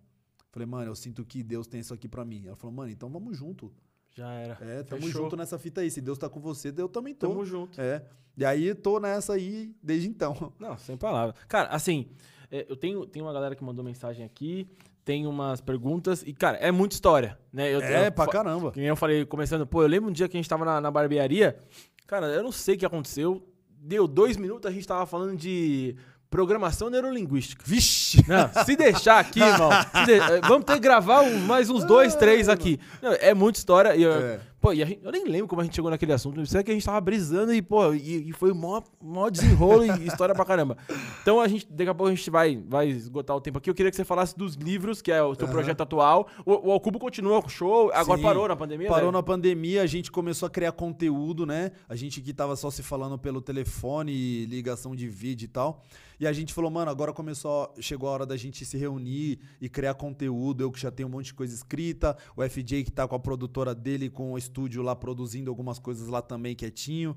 E o Feijão e a Dona Kelly que são casados, né, mano? Tem, tem uma família constituída e moram juntos que também tem coisas escritas. Vamos se juntar e vamos começar a gravar. E a gente foi se reunindo, juntamos, gravamos uma música, lançamos, gravamos outra, lançamos de novo. E agora a gente tá com conteúdo para lançar um álbum, né? Fechar esse compilado de músicas que a gente já lançou no meio da pandemia e um pouco antes da pandemia. E esse restante de músicas que a gente é, já deixou pronto, que tá tudo certo e a gente tá esperando o momento certo que a gravadora vai liberar a gente para poder lançar. Saquei, saquei. Então tem então, bastante coisa vindo aí. Então é bem provável que a gente lance tudo isso ainda esse ano ou no começo do ano que vem. Lembrando que a gente lançou uma música com videoclipe na semana passada, com participação de Clóvis Pinho, e uma música com, intitulada Pedro, uma música muito forte, tá ligado? E que já tá sendo muito bem aceita aí pelo público também. Legal, então quem não viu ainda, acompanha lá, vou dar uma olhada, não, não vi. Eu vi, na verdade eu vi, eu vi no seu Instagram e não, não, não, não consegui ver ainda. Pô, fala um pouquinho pra mim dos livros, enquanto isso eu vou abrir as perguntas aqui. Pra eu, eu, é livro infantil? Conta um é pouquinho. É infantil, é. Conta aí pra gente. Bom, a gente. Se quiser mandar ali, ó. Vou mandar. Que aí dá um closezinho. São, são duas obras, né? Eu que sou pai de três meninas, eu vi a necessidade de falar sobre o assunto étnico com crianças, tá ligado? Minha esposa é educadora, ela é, ela é profissional da área, ela trabalha é, com crianças, né? E a gente sempre conversa, fala da necessidade de material é, literário é, para crianças. É, para melhorar a autoestima da criança, para trazer o resgate, tá ligado? Da criança negra e, e aprender na base de que ela é bonita, que o cabelo dela é forte, de que, enfim, de que consciência de, de, de raça, né? De Exatamente, gênero. saber, mano, eu quero ser preta, eu quero falar que eu sou isso aqui, tá ligado? Irado. E aí eu, eu escrevi duas histórias. A primeira eu tava numa festa, numa festa, numa viagem né, em comemoração de casamento com a minha esposa, e a gente tava num, numa pousada que tinha muito mato, tá ligado? E aí minha esposa, depois de um passeio que a gente fez, ela acabou caindo no sono, e eu que sou muito hiperativo, falei, cara, o que, que eu vou ficar fazendo aqui no meio do mato, minha esposa dormindo, eu sem internet, aqui não pega nada, tá ligado? O que eu vou fazer? Peguei, entrei no carro, peguei minha, minha mochila que eu tinha levado, o meu computador pra viagem. De, é, Deixou ali, né? Mas... Deixei lá, falei, deixa ele aí. Aí, na melhor hora, peguei o computador e falei, mano, eu vou escrever alguma coisa. Só que eu não sabia o que escrever, mano. Fiquei vendo minha mulher dormindo, aí tinha ah, umas paredes de, de vidro, tá ligado? Na onde a gente tava. E a gente tinha acesso à natureza. E aí eu conseguia ver aquele matagal, tá ligado? Era um lugar muito bonito, mano. E aí eu fiquei imaginando Adão e Eva tá ligado? E eu falei, mano, Adão e Eva, eu me pareço com Adão e Eva. Adão e Eva parece, se parece com a gente. Não é possível, mano. E aí eu comecei a lembrar da história de Adão e Eva, tá ligado? E eu falei, mano, eu vou escrever a história de Adão e Eva é, e vou chamar essa história de O Início do Povo Marrom. Ou seja, o início da humanidade, tá ligado? E aí surgiu nesse dia, quando minha esposa acordou de manhã cedinho. Eu não dormia a madrugada escrevendo, tá ligado? Quando ela acordou, eu, eu, eu a vi despertando. Eu falei, mano, se liga nessa fita, ouve aí. Pai, comecei a recitar pra ela, porque é um livro poético, um livro poético, tá ligado? Vou até, vou até recitar aqui um comecinho pra vocês, só pra você entender qual que é. Grandes coisas fez, uma de cada vez, o Deus que é único e digno e ao mesmo tempo é três. Do pó da terra que é vermelho puxado pro marrom, fez uma imagem e semelhança chegada no meu tom. Mas precisava colocar a imagem no modo on. Soprou um fôlego de vida e viu que o criaram era bom. A escultura de alma vivente e pura de coração, dentre todas as criações, se tornou certamente a melhor criação. E aí vai indo. Então fui falando de é como, louco, né? como, eles, já... como eles se relacionaram. É, são duas figuras negras, tá ligado? E depois disso, eu ainda não tinha ciência, embora sempre, sempre, sempre tive muito interesse sobre esse assunto étnico, tá ligado? E tentava representar é, muito bem a nossa classe preta na, nas rodas de discussões e tal, mas eu não sabia. Eu descobri faz pouco tempo que a Mesopotâmia, o Egito, e tudo isso está localizado dentro do, do, do, do continente africano, africano, tá ligado? E para mim isso tudo era fazer, era fazer parte só do Oriente Médio. E, e, tudo, todo esse cenário, essa história tava lá, tá ligado? Porque do jeito que contam a história, parece que é uma parada separada. É, separada. E eu, quando eu descobri, mano, eu falei, mano, então quer dizer que isso aqui tem tudo a ver com, então isso aqui é de verdade, tio. É, tá então. Tá ligado? Então, eu. É, é- essa história aqui é uma história muito forte, porque tem uma representatividade por conta do dia que eu escrevi, que era uma, era uma viagem no qual representava muito para mim. É, escrever sobre o início do, do povo, do- da população, da criação, para mim, de certa forma, também tem uma importância muito grande. E falar sobre o resgate da autoestima da criança, do ser humano, da mulher, do homem, tá ligado? Para mim também é muito relevante. Irado. E, e onde o pessoal encontra? Então, esse- essas duas obras elas estão prontas, estão sendo é, estão sendo Produzidas ali. produzidas, né, na, na, edito- na editora, na enfim, no que é feito lá. E ela, a gente tem uma data prevista para o lançamento dela no final de novembro. Tá, Talvez, eu, ó, na- talvez o dia 20 de novembro já esteja na minha mão essas obras. Tá, então já eu vou ler. Já, ó, pessoal de casa aí, todos os meus sobrinhos aí, ó, pessoal que tá assistindo, vai chegar, a gente vai. Quero ver todo mundo lendo, porque, cara, isso. É louco. Pra criança, eu acho que, que é uma coisa que ah, nós não tivemos, né? Pela geração. Com certeza, A gente, é. quem você falou, foi descobrir. a representatividade era quase zero. Exato. A, a nossa representatividade que a gente tinha na televisão quando a gente era novo, pelo menos eu, era do Buiu, da Praça é Nossa, que o pessoal gostava de apelidar a gente na escola. Todo e, mundo era era uma, e era uma figura que não era muito interessante de ser parecida, tá ligado? Sim. E quando não era assim, era com o Pelé, que era até legal parecer com o Pelé, mas quando eles apelidavam a gente Pelé, não era pelo futebol, era pra. De, era trazer um- algo pejorativo pra nossa imagem, Sim. tá ligado? E que a gente não queria ser parecido. Falou, não, mano, eu não quero ser parecido com isso, eu quero parecer com outra pessoa, tá ligado? Exato. Todo mundo que era preto antigamente, ou era Buiu ou era Pelé. Mas É, é, isso mesmo. aí, Essa entendeu? fita. Ou, era- ou era o Tião Macalé, que o pessoal falava também, tá ligado? Então, é, eu achei de bom tom escrever o mais rápido possível sobre isso e, e, e fiz isso para que a gente pudesse alcançar as crianças, alcançar na base. E essa outra obra que chama Melhor Amigo, né, que conta a história de um homem parecido comigo, né? Total. É a história de um homem que encontra um cachorro numa praça, tá ligado? Esse cachorro tava fedido, tava é, com fome. E ele foi ilustrado. Ambos os livros são ilustrados por afrodescendentes também, tá? É, esse que é ilustrado por uma mulher chamada Cha- Fabi, Fabi Oliveira. É uma excelente ilustradora e esse é, escrito, é, desenhado, né, ilustrado por Eliseu. Eliseu que também é um excelente ilustrador, inclusive ele fez a capa, que era um HQ do Ao Cubo do DVD Década, ele que, que fez isso.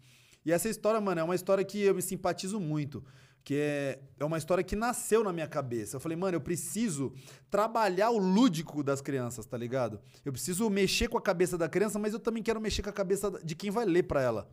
Por quê? Porque tem que ser inteligente. Tem que ser algo onde o pai fala: Cara, o meu filho achou muito louca a história, mas eu também paguei mó pau pra história. Então. Tá ligado? E aí eu consegui escrever essa história aqui e eu acho que de repente é, essa história vai causar isso que para que isso que ela foi causa, é, escrita, tá ligado? Vai trazer- causar essa, essa proximidade ali das pessoas, tanto a criança quanto o adulto, Exatamente. se verem nela. Que é tipo assim, em uma casa completamente fria, ordenadamente tinha um muro gigante na frente cinza. Entre os vãos desse muro brincava um cachorro escuro que por um nome engraçado o atendia. O quintal era grande, ele batia, ba- ele latia bastante e corria demais para chamar a atenção de alguém. Pisava sempre nas sujeiras criadas por quem? Pois bem, ele mesmo. E quem mais? Cada cão que, reticências, não sei se você sabe o ditado é feio, por isso eu nem completei.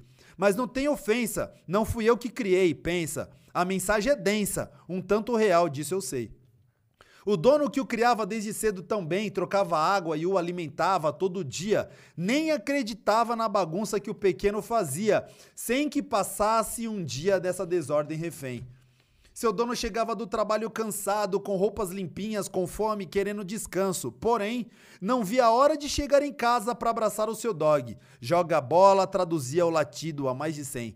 E aí, depois disso, eu vou contando a história de como ele conheceu o cachorro. Ele pegou o cachorro, levou o cachorro para casa, tá ligado? Pô. E acolheu o cachorro, se esvaziou da sua glória. E é para fazer menção à história de Jesus Cristo comigo. Eu sou o cachorro escuro. Entendi. Eu sou o cachorro escuro e esse cara aqui, ó, que parece comigo, que na verdade eu me pareço com ele, é pra ilustrar a imagem de Deus, tá ligado? De que acolhe a gente, pega a gente ali que tá sujo, magrelo, trêmulo, sem esperança, ele pega a gente, se esvazia da sua glória, leva a gente pra casa, alimenta, dá carinho. E aí no final do livro eu falo, poxa, eu queria eu queria ser pelo menos como esse cachorro, tá ligado? Esperar ansiosamente a vinda do meu dono, a volta do meu dono para casa tá ligado? E ser grato e ser isso de forma poética também. Então é trazer essa, essa, esse lado lúdico, mostrando de como nós devemos nos tornar o melhor amigo de quem nos resgata, tá ligado? Não, sem palavras. Fabiel, a gente tava falando nos últimos que foi só aulas, né? E os últimos episódios, mas agora eu tô sem palavras aqui, cara. a gente falou, pô, que a gente trouxe, né, investimento. Cara, tô sem palavras. Eu quero todos, né? Vou, né, tenho meus sobrinhos lá, um, dois, três, uns cinco sobrinhos pelo menos, vai todo mundo ler leitura obrigatória, eu quero meu, cara, sem palavras assim pra, pra, pra tudo isso. Eu sei que se deixar aqui a gente vai, mano, ficar horas e horas e horas, mas eu tenho as perguntas aqui pra, pra fazer pra... Só, só um segundo. Manda bala, manda bala. É, é um lançamento da editora Up Books, certo? É uma, é uma editora que trabalha com vários livros, com várias, é, vários autores cabulosos, tá ligado? E é um prazer poder trabalhar com Enéas, com toda a sua equipe que me acolheu e me colocou, me introdu introduziu o Kleber ao Cubo dentro da sua equipe de autores, tá ligado? Que já é grande e abrange o território nacional e agora tá chegando no resto do continente americano, eh, Estados Unidos, México, tá ligado? Repete aí o nome, Up Books. Up Books, UP Books. Salve Up Books, irado, parabéns aí pela... Cara, belíssima aquisição aí, né? Trazer o. Não deve ser problema nenhum trazer o Kleber pra, pra dentro do, do grupo de vocês. Cara, sim, sem palavras. Vamos ler umas perguntinhas aqui. Que. Algumas. Eu não sei se do YouTube teve. Teve muito salve no YouTube lá, pessoal. Manda Vamos salve. Ver. Tem algumas do. Eu vou do ver do YouTube e você vê da onde aí. Do então. Instagram, aqui, ó, da caixinha do Instagram. Bom, a primeira pergunta que deixaram aqui é: tem alguma história real atrás da música Cicatrizes? Quem Poxa mandou, vida. Quem mandou foi o Samuel underline NCDS. Mano, tem. É, o DJ, a gente tava em estúdio, o DJ FJ falou, mano, a gente eu tô com uma ideia aqui, falar uma, de, de, de, um tema chamado cicatrizes. Não sei por onde você vai ir. E era a minha vez de escrever uma música e levar pro estúdio, porque a gente divide a composição, eu e o Feijão. E o DJ é muito bom de tema, tá ligado? Ele, pá, tem umas ideias, umas sacadas fonográficas, musicais, e ele, mano, pá, e traz e dá super certo. Sempre deu muito certo, tá ligado? E aí ele falou, mano, tenta pensar em alguma coisa que possa trazer de dar certo. E aí eu cheguei em casa e fui pesquisar, pum. É, peguei no computador lá, coloquei no YouTube história é, de cicatrizes, tá ligado? Aí apareceu a história de uma mulher que tinha saído para comprar pão, deixou os filhos em casa. E quando ela voltou, ela viu o bombeiro na porta da casa dela e a casa dela em chamas. E ela vê o filho dela sair. Ela senta na calçada com um saco de pão e começa a chorar, chorar, chorar, tá ligado? E ela, não, ela jura que ela não consegue acreditar no que está acontecendo. E ela vê o filho dela saindo daquele incêndio com o filho dela mais novo no colo. Ele todo queimado, mas protegendo o irmão mais novo, tá ligado? Irado. E aí ela chora, chora, chora no, no, no vídeo ali. E só que o, filho, o, o, o, a história dela tinha um final muito triste. Porque o filho dela mais velha não sobreviveu. Ele não aguentou e acabou falecendo, tá ligado? Entendi. E ela tava ali, mano, extremamente constrangida e desesperada com, com tudo aquilo que ela achava que ela tinha causado. Entendi. Tá ligado? deixado eles lá. É. E aí eu falei, mano, eu preciso dar um, mais, um final mais feliz para isso, tá ligado? Então eu, eu, eu, eu descrevi ali na primeira, segunda, terceira parte, a primeira, como se, se o narrador da história, que na, no, na verdade sou eu, fosse um monstro como se eu tivesse cometido um crime, tá ligado? E eu não falo qual é o crime. Eu falo, mano, as pessoas vão me olhar e vão querer. E eles vão sentir medo de mim, tá ligado? Mas eu não me arrependo do que eu fiz. Eu faria tudo de novo, tá ligado? E aí eu escrevo já causando, tentando causar nas pessoas aquele sentimento de tipo assim, mano, esse cara aí é um monstro, tem que colocar esse cara na cadeia. O que será que esse cara fez? E na segunda parte eu escrevi pro Feijão cantar como se fosse o bombeiro. Agora é a ótica do bombeiro. O que, que o bombeiro viu quando ele chegou lá? E aí agora as pessoas que estavam atacando pedra no primeiro personagem, agora você fala, meu, será que esse cara botou fogo na casa? Tá ligado? Entendi. E aí foi assim, aí eu escrevi com esse contexto. E aí a terceira parte, na verdade, o, o Feijão canta como se fosse o bombeiro falando o que ele vê no cenário. E a terceira parte é a Dona Kelly, que eu escrevi para ela representar a mãe da criança, sentada na escada e falando o que aconteceu. E na visão dela, quem era a primeira pessoa que cantou? Ela fala, mano, a primeira pessoa que cantou é meu super-herói, é o super-herói da minha família. É o cara que salvou a a- a- o meu filho mais novo e toda a minha família. Ele, as pessoas olham na rua e vê as suas cicatrizes e nem imagina o super-herói que tá dentro dele. Então ele é a pessoa mais bonita pra mim. Tá Entendi. ligado? E aí nasce a música Cicatrizes. Iradaço. Com participação especial do saudoso irmão Lázaro, que faleceu no começo do- da, da, pandemia, pandemia. né? Iradaço. Bom, tem mais uma pergunta aqui, peraí. Ah, do Augusto. Certo. Associar as suas atividades na igreja à, cadeira do, à carreira no rap. É, sobre associar as sua- suas atividades na igreja à carreira do rap, sobe- sofre algum preconceito por isso? Então, é, o rap é uma música bem forte, né? Sim. É uma música muito forte. Muito E do- pelo protesto, né? Sim, é, e, e por conta disso, batidas muito duras, tá ligado? Música feita por jovem, às vezes o jovem com uma idade né, tenra ainda. Então, às vezes, não, não é tão bem vista assim, né? O que a igreja talvez veja com melhores olhos são umas pessoas trajadas de, de roupas sociais e tal, com um linguajar é, religioso. Então, a gente, no começo, era assim, um- tinha, a gente sofria mais preconceito. Talvez hoje a gente viva esses preconceitos, mas esses preconceitos são mais velados, né? Pelo, pelo fato da gente estar bem colocado socialmente, bem colocado em status, tá ligado? Entendi, Agora já tem um respeito diferente, É, né? Então, de repente, se as pessoas tiverem preconceito, como a gente às vezes se depara, às vezes, com um pastor que fala: Ó, eu tô trazendo uma Cuba aqui, mas eu nem curto, viu? Tô trazendo porque o pessoal encheu meu saco. Nossa, tá ligado? Já chega nessa introdução É, aí, hein? Mas aí a gente vai e faz o que a gente faz- foi chamado pra fazer. Exato. fazer. E aí vai, tem ter mais- que, vai ter que engolir, pastor. E, e aí tem mais duas perguntinhas aqui, pra gente não estourar tanto tempo, tá? Fabião? é que aqui tá Não, aula. vamos mais duas horas, Tá tio. aula, é, se deixar a gente... Mas aqui, ó, tem duas perguntas do Tadeu França. Aí, ó, salve Tadeu. E aí ele mandou aqui, ó. Mesmo fazendo rap numa linha gospel, você teve alguma inspiração no meio do rap nacional? Quem? Claro. Mano, é, existem pessoas importantíssimas no rap nacional que a gente não pode descartar a importância deles, tá ligado? Não, é, não a gente carrega isso no nosso coração porque foram pessoas importantes para a construção da nossa identidade musical e a nossa identidade ideológica, tá ligado? Junto com alguns pastores que foram importantes também. Então a gente traz na nossa bagagem é, líderes musicais e líderes religiosos, tá ligado? A gente faz um compilado e a gente consegue ir mastigando e melhorando dia após dia. A gente acha que a gente tá melhorando dia após dia com esse compilado que vem entrando é, na nossa vida, tá ligado? Desde que a gente conseguiu, começou a consumir. Então, Racionais MC, liderado por Mano Brown, pra gente é o grande profeta do rap, tá ligado? Filósofo, mente brilhante, é, é, junto com seus irmãos, mano, é, Ed Rock, KLJ e Ice Blue, tá ligado? É, que é a maior referência do rap pra gente, MV Bill, GOG, Taíde DJ1, né? Hoje que é só o Taíde e só o DJ1. separado. É, e agora meninos que vieram da nova geração e que não são mais meninos e são homens e que não não se dá mais pra falar que é nova geração porque já tá se- esse ciclo já está se encerrando e tá nascendo um ciclo novo que é Rashid, Emicida, é, é, esses caras também são monstros do monstros, rap, né? tá ligado? E que estão construindo aí uma, um legado pro rap nacional ímpar.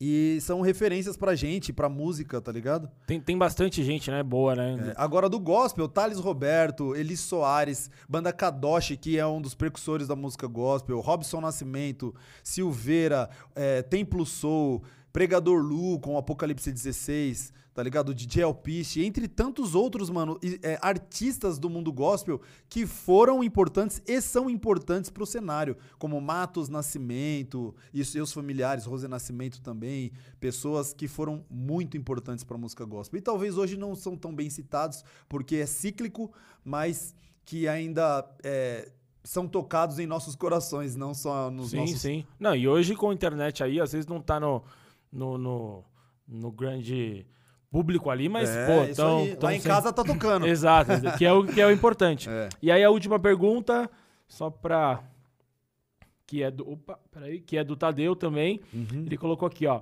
Clebão foi um dos responsáveis pela mudança na minha autoestima durante a transição capilar. Só Caramba. agradeço pelo trampo bem feito da barbearia 1980. Pretende expandir? Como Tadeu- que é o nome? O Tadeu, o Tadeu. o. Tadeu, você é louco, mano. O, o Tadeu chegou lá a primeira vez, tá ligado? No maior entusiasmo. Mano, a primeira vez que eu vi o Tadeu, eu, de- eu me deparei com o Tadeu chegando fazendo store na barbearia. E aí ele tava chegando, fazendo história. Eu falei, opa, e aí, tudo bem? Tadeu? Ele falou, é, eu que marquei horário e pá. E aí ele te- finalizou a história. Ele falou, cara, é o seguinte, sempre cortei careca, nunca tive barba. Só que no meio da pandemia, eu fui deixando meu cabelo crescer e tô gostando. Comecei a estudar, tentar entender qual que é da, do, da- do nosso povo, tá ligado? Mano, e eu nunca me apaixonei tanto por algo igual eu tô me apaixonando pela nossa história. E eu quero fazer um corte, mano, que seja representativo. Eu quero poder cultivar o meu cabelo, embora eu estou ficando calvo. Mas eu quero aproveitar esse final do tempo do Sim. capilar de forma revolucionária, tá ligado? Irado. E aí eu fiz ali, a gente fez ali um corte, eu não lembro se foi eu que cortei a, prime- a primeira vez o cabelo dele, se foi outra pessoa, mas eu acho que foi eu. E eu lembro de como ele saiu. Ele saiu tipo pisando em nuvens, tá ligado? Irado. É muito parecido com várias pessoas que chegam na minha barbearia, porque a nossa barbearia ela tem uma representatividade afro. A nossa ideia lá não é só é, entregar um corte de cabelo pra pessoa, mas é fazer a pessoa ter uma experiência diferenciada, tá ligado? Qual é essa experiência? É o cara falar, mano, eu nunca fui tão valorizado, mano, por conta do meu cabelo. Sim. Eu nunca fui tão valorizado por conta da minha cor. Aonde eu vou, as pessoas, elas me denigrem, né, entre aspas, Sim. é, por conta da minha cor e por conta do meu cabelo. E aqui os caras me receberam de um jeito tão especial, tá ligado? Então a gente tenta promover es- essa, essa situação pra pessoa que frequenta lá, não e só eu, a primeira e eu vez. posso falar por experiência própria que é real, que, pô, totalmente diferenciado. Eu já fui em várias. Pô, não dá pra fazer o cabelo lá, porque eu não estou começando a ficar calvo, eu já estou totalmente calvo, então é o que. Mas, pô, eu fui lá fazer a barba, inclusive preciso marcar lá, dar um tapa. E, cara, só agradecer, acho que as perguntas acabaram. Acho que no YouTube era só salve, né? É, eu fui lá, mano, no YouTube aqui, eu vi bastante salve, Deus te abençoe, igual a minha pergunta, quando realmente você entendeu como homem preto na sociedade, é uma pergunta importantíssima da Uyara Carvalho, que é minha irmã, Aham. por parte de pai, e ela me ensinou muito nos últimos, nos últimos tempos, tá ligado? Sobre algumas questões. Mano, eu, eu me identifiquei como homem, homem preto quando eu sofri um racismo na escola, no primeiro ano do ensino médio. Eu não conhecia a minha atual, minha atual esposa, a minha esposa, né, que era, ela era do terceiro ano do ensino médio, eu era do primeiro, e a professora de inglês me chamou de macaco delinquente. E aí eu nem liguei, porque eu cresci na rua, mano, tá ligado? O pessoal me zoava o tempo todo. Eu, e a gente tinha a obrigação de mostrar quem era o mais forte do rolê. Então a gente, o pessoal me xingava, eu na sequência arrumava um xingamento mais forte. Falava, mano, ah é? Então na hora que ela falou isso, eu já bolei. Falei, mano, eu vou chamar, vou zoar essa professora, tá ligado? Porque era assim que a gente se portava, pra mostrar quem é o mais forte. E quando deu um intervalo, mano, aconteceu algo na escola que eu nunca tinha visto. De existe uma mobilização tá ligado? De pessoas que se preocuparam comigo. E a pessoa que liderou essa manifestação é minha esposa hoje.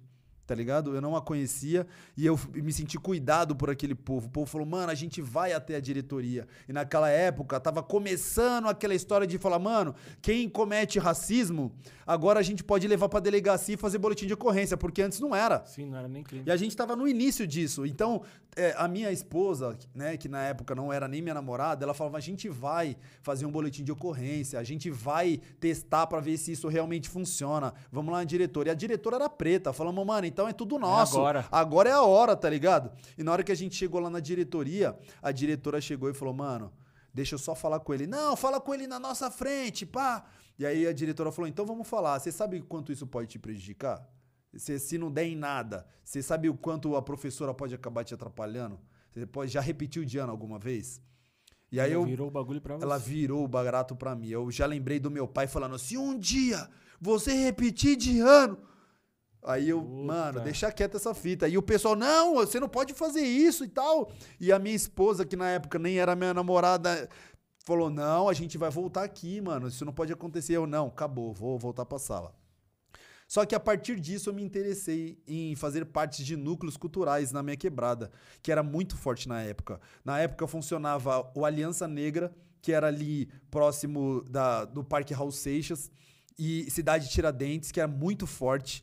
E também o, o Núcleo Cultural Força Ativa, onde a gente se reunia para discutir. E eu era muito novo, mano, tinha 14 anos, Sim. e os caras tinham 20, 21 anos, e os caras já tinham lido livros de Martin Luther King, Malcolm X, os caras eram revolucionários ali, tá ligado? Então os caras mobilizavam a juventude para ensinar a juventude a se auto-reconhecer, se autovalorizar, entender quem você era. Então eu comecei a parti- participar dessas reuniões e me apaixonei pelo povo preto, mano. Eu falei, cara, se tiver que namorar com uma mina, eu quero namorar uma mina preta. Se tiver que andar com. com, com a- se, se tiver que ter amigos, eu quero. Os meus amigos têm que ser preto. E eu comecei a. a pum, colocar isso na cabeça, tá ligado? Então eu comecei a valorizar muito isso. E comecei a andar com pessoas que pensavam dessa forma. E fazer música na época que falasse dessas coisas, tá ligado? Entendi. Então foi assim que eu me vi como um homem preto e me apaixonei por uma mulher preta, retinta e constituímos juntos uma família preta, tá ligado? Irado, irado. Aulas total. Deixa eu ver se tem mais alguma coisa aqui. Se você quer conhecer um pouco mais da minha família, entre no Instagram, você não vai conhecer ao fundo a nossa família, mas você vai conhecer rasamente a nossa família ali, vai ver as nossas imagens, não vai conhecer as nossas tretas, não vai conhecer as nossas alegrias, mas vai conhecer um pouquinho da nossa cara, tá ligado? Irado. Então, dá o recado aí das suas redes sociais pra gente finalizar. É aqui eu acho que eu- a maioria é salve e as respostas. ó, Teve a cobrança aqui, responde sua irmã. Acho que era essa a pergunta aí, a Yara O Yara é. e tua irmã. Cara, Clebão, muito obrigado. Você é Ah, louco. Isso aqui Satisfação. foi aula. Pô, fala aí onde o pessoal te encontra, onde o pessoal te. Mano, eu quero social. aproveitar a presença da minha irmã então e mandar um salve pra ela, Claro. porque é uma pessoa Claro. que é muito especial também pra mim. E é, a, U- a Uyara, ela fez uma palestra na minha barbearia há um tempo atrás e ela trouxe uma informação muito rica, tá ligado? Rica por quê? Porque a gente sempre viu o povo preto como um povo escravizado. Esse é o último salve que eu tô dando, então vou dar um salve pro Grupo Alcuba, um salve pro pessoal da barbearia, do jiu-jitsu, do projeto social Nasci Pra Vencer, pra minha família incrível, minha esposa que tá esperando eu chegar em casa. Já prepara, tira o suco do congelador que eu tô chegando daqui umas duas horas. É, porque a gente deu é um rolê. rolê. É, e mandar um salve pro restante dos meus familiares, tá ligado? A Uyara chegou com uma informação lá muito importante. A gente, ela foi lá pra falar sobre cabelo, sobre tecidos africanos, tá ligado? Ela que é super empoderada e sabe muito sobre, essa, sobre essas questões. É até legal trazer, talvez, ela pra trazer um papo e falar sobre Claro, essas claro. questões. Tá convidadíssima. O Yara. O Yara Carvalho. O Yara Carvalho tá convidadíssima. É isso. E ela falou de uma parada, mano, que mexeu comigo e eu, quando lembro, me emociono. Ela falou, cara, existiu al- alguém que era príncipe da Etiópia e ele, e por conta desse príncipe, as pessoas hoje elas usam o termo, o nome desse cara numa cultura que às vezes as pessoas nem sabem, tá ligado? A cultura Rastafari, ela vem, ela é oriunda de um cara que era príncipe, que na Etiópia tinha o termo príncipe e era significava Ras. E esse príncipe chamava Tafari Makune.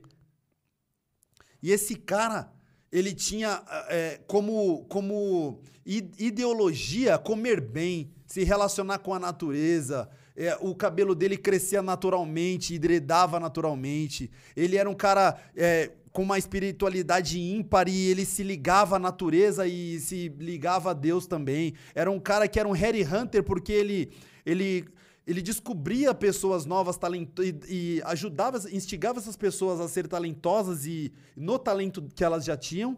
E também mentoreava pessoas, mentoreavam pessoas do palácio, tá ligado? E quando eu descobri isso, eu falei, cara, então quer dizer que o nosso povo não era só um povo que era escravizado? Ela falou, não. A cultura Rastafari, ela vem do príncipe Tafari Makune, mano. Tá ligado? Então, a- o, nosso, o nosso povo, nossos antepassados, eles são constituídos também de re- reis, rainhas, príncipes. E você que tá assistindo e tá vendo eu emocionado falando disso, até É. eu emocionei aqui, cara. o nosso povo não é um povo que foi só escravizado. É um povo que é oriundo de reis e rainhas, famílias reais, de realeza e de realidade. Hoje eu posso dizer que a minha família é uma família real, real de realidade, porque nós somos uma família constituída em Deus e também somos uma família real de realeza. Um beijo no coração aí. Não. Cara, eu- mais uma vez, muito obrigado. Opa, é nóis, mano. Tamo Desculpa aí junto, tá? pelas Não, emoções. Que isso, que isso. O Yara tá convidadíssima para um episódio aqui pra gente conversar mais sobre isso. E assim a gente termina. Mais um episódio do podcast vizinho. Não tenho nem o que dizer, não vou nem dar recado, velho. Se vocês quiserem, vocês voltam lá no começo, vê o recado. Aulas, mais uma vez. Muito obrigado para quem ficou com a gente até agora. Vê aí na descrição. Sigam o Kleber. Pô, tamo junto. Aquele abraço. Até a próxima.